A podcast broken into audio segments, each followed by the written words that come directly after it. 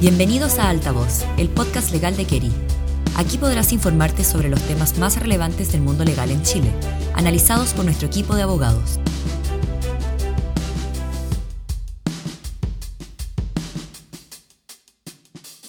Hola a todos, es un gusto estar hoy con ustedes. Soy Francisca Corti, socia del Grupo Laboral e Inmigración de Keri.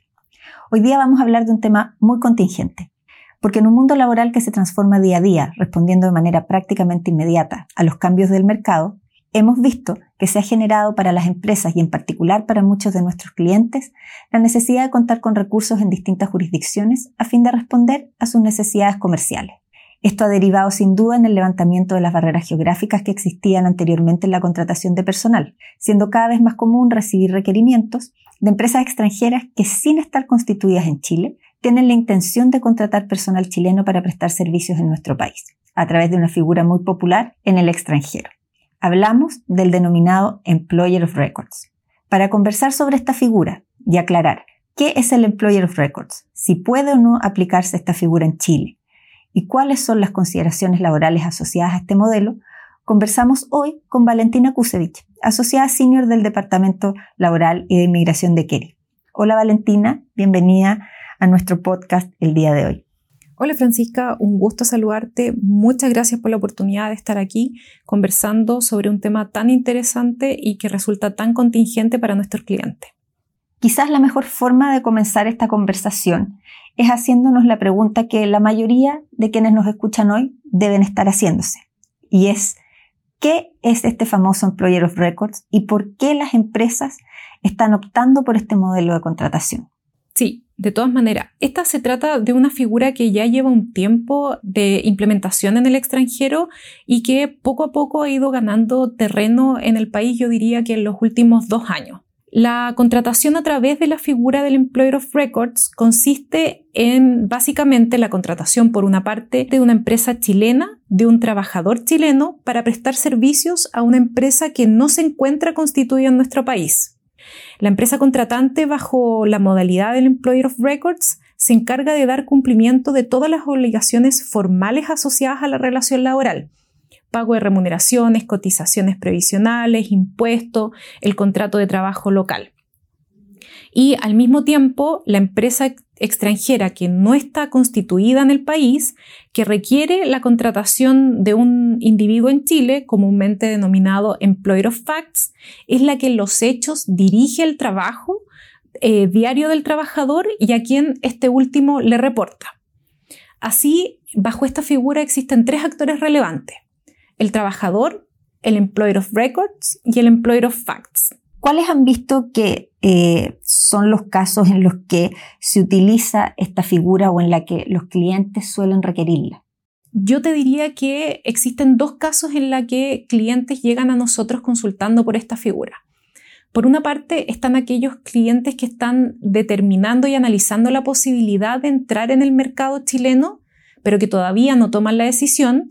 Y por otro lado están aquellos clientes que ya tomaron la decisión de incorporarse en el país y que por algún motivo el proceso de constitución de la sociedad, que por regla general es bastante sencillo, se ralentiza por distintos motivos. Así, eh, este tipo de empresa encuentran en la figura del Employer of Records una solución respecto de la cual se tiene la percepción que facilita y simplifica la contratación de personal en el país. Por lo que tú me estás contando, es posible pensar que esta figura del Employer of Records de alguna manera se asimila a la figura que nosotros sí tenemos en Chile regulada, que es la subcontratación.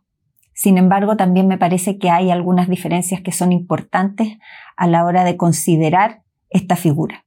¿Qué nos puedes decir de esta relación o vínculo en, igualdad y diferencias entre subcontratación y Employer of Records? Sí, muchos de nuestros clientes que llegan con este tipo de preguntas creen que la figura del Employer of Records está reconocida en, nuestro país por las semejanzas que presenta con la subcontratación. Si se entiende que en ambas figuras existen tres participantes y que eh, por regla general debiera existir un contrato de prestación de servicios entre el Employer of Records y el Employer of Facts que regule los términos del servicio. Ahora, la gran diferencia entre ambas figuras, más allá de que la subcontratación está extensamente regulada en la ley y el Employer of Records no, es que en el régimen de subcontratación, el trabajador le presta servicios a la empresa principal, pero a través del contratista. Mientras que en la figura del Employer of Records, el trabajador presta sus servicios de manera directa al Employer of Facts, que para estos efectos se asimila a la empresa principal. Así, mientras que en la figura de subcontratación la empresa principal no puede dar instrucciones directas a los trabajadores, en la figura del Employer of Records ocurre todo lo contrario. El Employer of Facts ejerce las prerrogativas eh, de empleador sin que exista, al menos formalmente, una relación laboral entre el trabajador y el Employer of Facts. Entendiendo entonces este modus operandi, ¿cuáles serían, en tu opinión, los riesgos que la figura del Employer of Records presenta desde una perspectiva laboral en Chile? Mientras se encuentre vigente la relación, es poco común que se presenten reclamos o cuestionamientos a la estructura de contratación. Ello sin perjuicio de que durante toda la relación está presente el riesgo de que el trabajador contratado a través del Employer of Records demande judicialmente la existencia de una relación laboral directa con el Employer of Facts, ya que la subordinación y dependencia, que son los elementos claves de toda relación laboral, están presentes respecto de este último. Ahora, este riesgo se ve mitigado por el hecho de que el Employer of Facts está constituido en el extranjero y existen una serie de inconvenientes prácticos que hacen que la demanda a una sociedad no constituida en el, país sea bastante engorroso. Y yo creo que en atención a eso es que nuestros clientes en ocasiones optan eh, igualmente por asumir riesgos y adoptar la figura. Ahora, te llevo al principio, cuando hablamos de cuáles son los casos en los que esta figura del Employer of Records es requerida por, por los clientes o por empresas extranjeras. Ya hablábamos o presentábamos, ¿no es cierto?, de que se trata más bien de una figura que se usa como alternativa transitoria. Siendo ese el caso, ¿cuáles crees tú que son las consideraciones que se debe tener en cuenta si el Employer of Facts finalmente y después de un tiempo decidiera constituir una sociedad de manera definitiva en Chile y contratar ahora sí de manera directa al trabajador. Efectivamente, en caso de que el Employer of Facts finalmente decida incorporarse en Chile, va a ser necesario analizar dos temas. Por un lado, la terminación del contrato de trabajo con el Employer of Records y por otro lado, en caso de que así se decida, la manera en la que el Employer of Facts contratará al trabajador. Esto es, si se le reconocerá o no antigüedad por los servicios prestados a través de la figura del Employer of Records. Em, por otro lado, y en caso de que el trabajador no sea contratado por la empresa en Chile, eh, se genera el problema de que todos los riesgos que habíamos comentado anteriormente se encontraban mitigados por cuanto la sociedad no estaba constituida en el país y que se asociaba a los inconvenientes prácticos a demandar a una empresa en el extranjero, se encuentran eliminados en este caso ya que la demanda directa es mucho más fácil ya que estará constituida en nuestro país. Teniendo en cuenta todo esto que estamos conversando y sin perjuicio de que evidentemente, como siempre solemos decir, cada caso tiene sus propias particularidades, pareciera ser conveniente que se analizara la posibilidad de eh, contratar a, estos individuos directamente en Chile. ¿Existen alternativas bajo nuestra legislación que permitan este esquema de contratación directo por parte de la empresa extranjera sin estar constituida?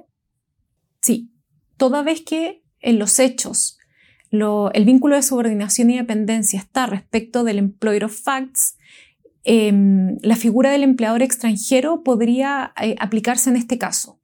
La figura del empleador extranjero es un esquema de contratación que está reconocido expresamente por la jurisprudencia administrativa de la Dirección del Trabajo y que reconoce la posibilidad de que una empresa extranjera no constituida en el país contrate directamente a un trabajador en Chile en la medida que dé cumplimiento a sus obligaciones laborales, tributarias y de seguridad social.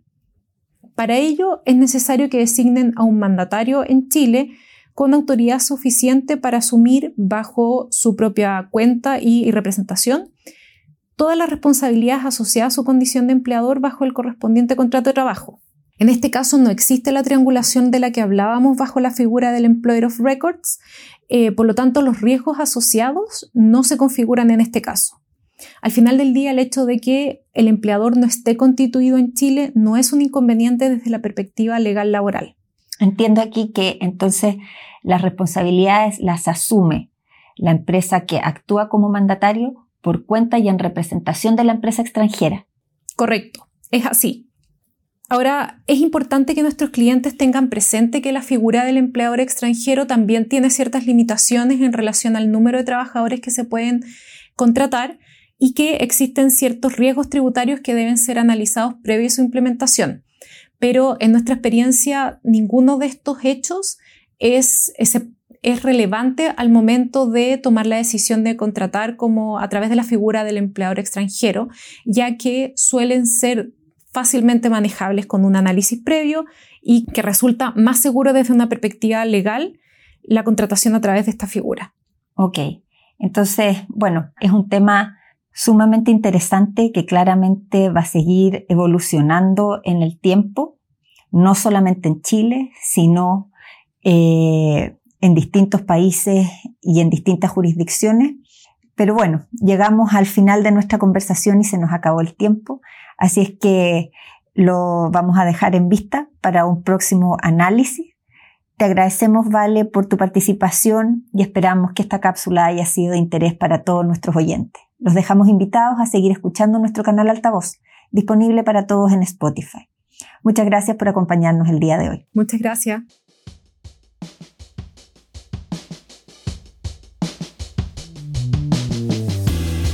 Gracias por escuchar Altavoz, un programa de Kerry creado para mantenerte al día con las novedades más relevantes del mundo legal. Te esperamos en nuestro próximo episodio.